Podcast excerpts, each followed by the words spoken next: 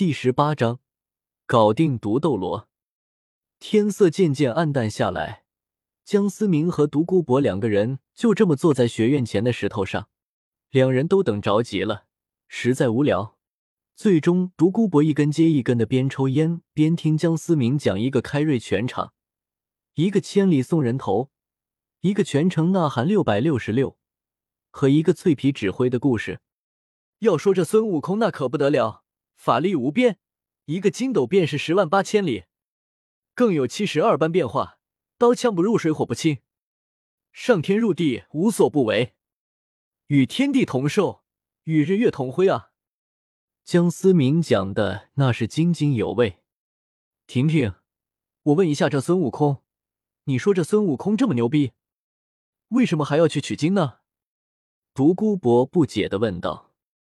呃，那个是因为如来一巴掌，把他拍在地里抠都抠不出来。江思明说道。太扯了吧！你说有一个这么厉害，还不是魂师的人？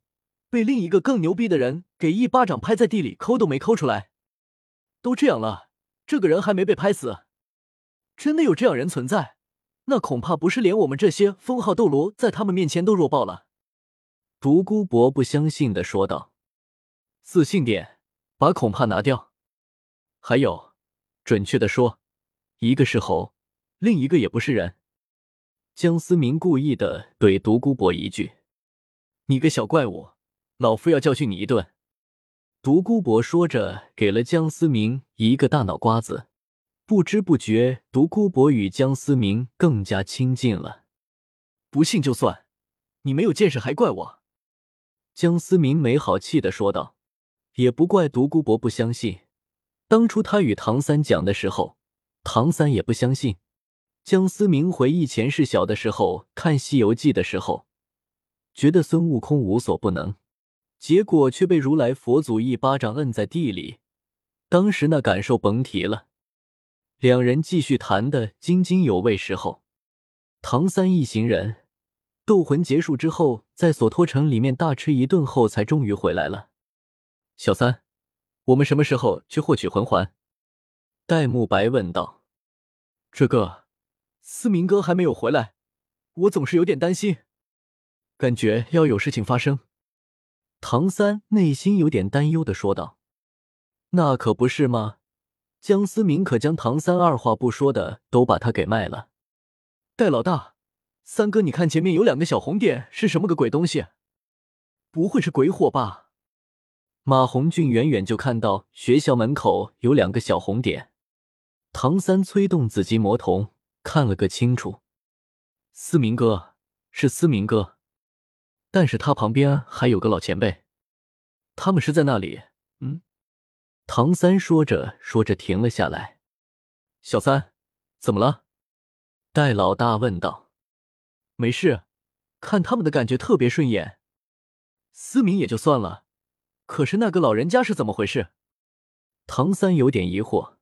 没办法，系统出品的香烟就是这么神奇，过去看看不就知道了。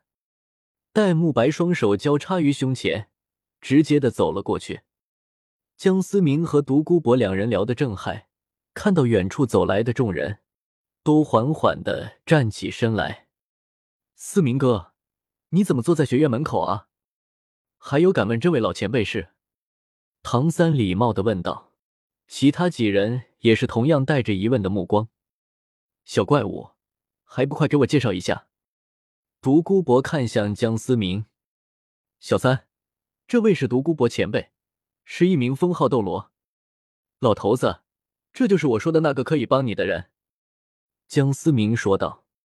顿时，场面格外的安静，除了独孤博，所有人都惊讶的看着江思明，眼神中传达出：你要是被劫持了，你就眨一眨眼睛。良久。唐三开了口：“思明哥，你别跟我开玩笑，我能帮得了封号斗罗的忙。”虽然唐三并不觉得江思明有理由欺骗他，但还是充满了疑惑。咱们先回学院，具体的事项慢慢跟你说。”江思明伸了个懒腰，漫不经心的说道：“你别说，身边站了个封号斗罗，所有人都很惊讶，自己却漫不经心，还真是有逼格呀。说着，众人便进了学院。一边走，江思明还问道：“院长和赵老师他们去哪了？”院长和赵老师，他们应该是去收钱了。今天我们斗魂的时候，他们压了不少，数额有点大，所以……呃，唐三尴尬的说道：“懂的，懂的。”江思明回答道。之后，众人便各自回到自己的宿舍。江思明三个人便开始说具体的事宜。独孤博双手交叉，一副世外高人的样子，站在旁边。思明哥，不知这位独孤前辈需要我做些什么？唐三忍不住问道，心里还是有些不放心。小三，你也不要紧张，老头子他不会对你怎么样。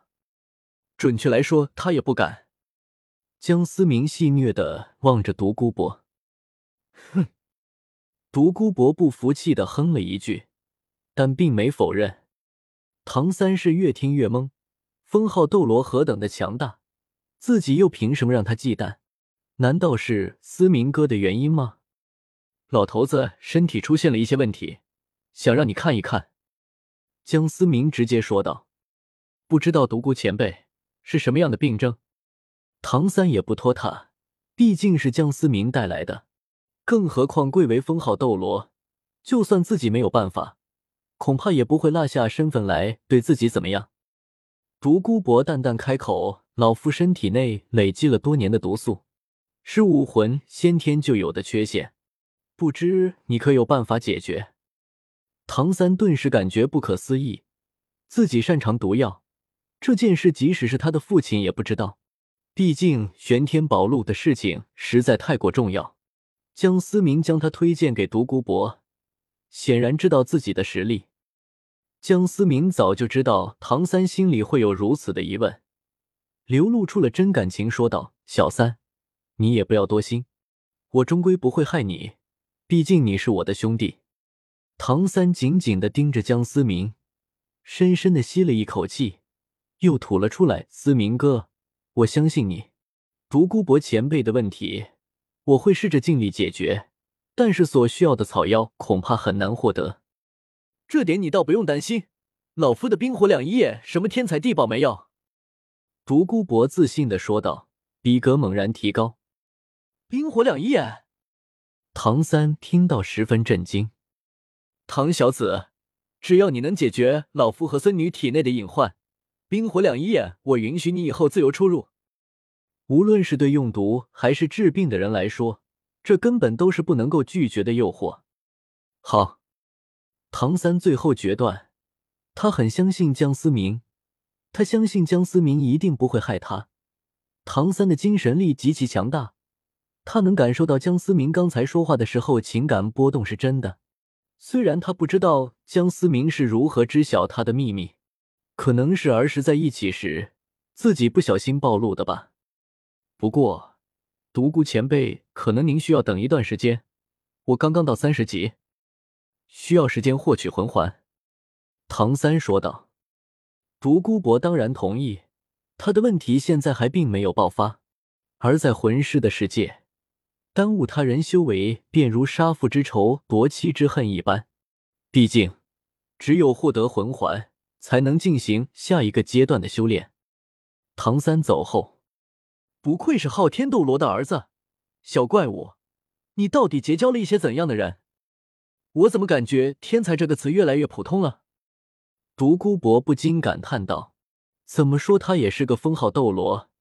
江思明不怕是自己有实力，唐三竟然对独孤博竟然也没有畏惧，这让他感觉很没面子。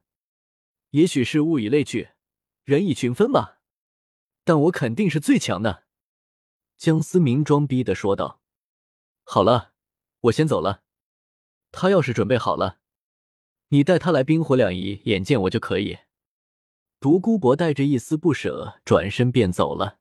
独孤博明显是外冷内热型，他已经向江思明打开了自己的内心，其实已经将江思明定义成自己的朋友或者更深一层次。独孤博走后。江思明开始回忆原著中的内容。独孤博已经提前出现，但是影响并不大。那么这次进入星斗大森林，应该会很有趣吧？江思明沉思道。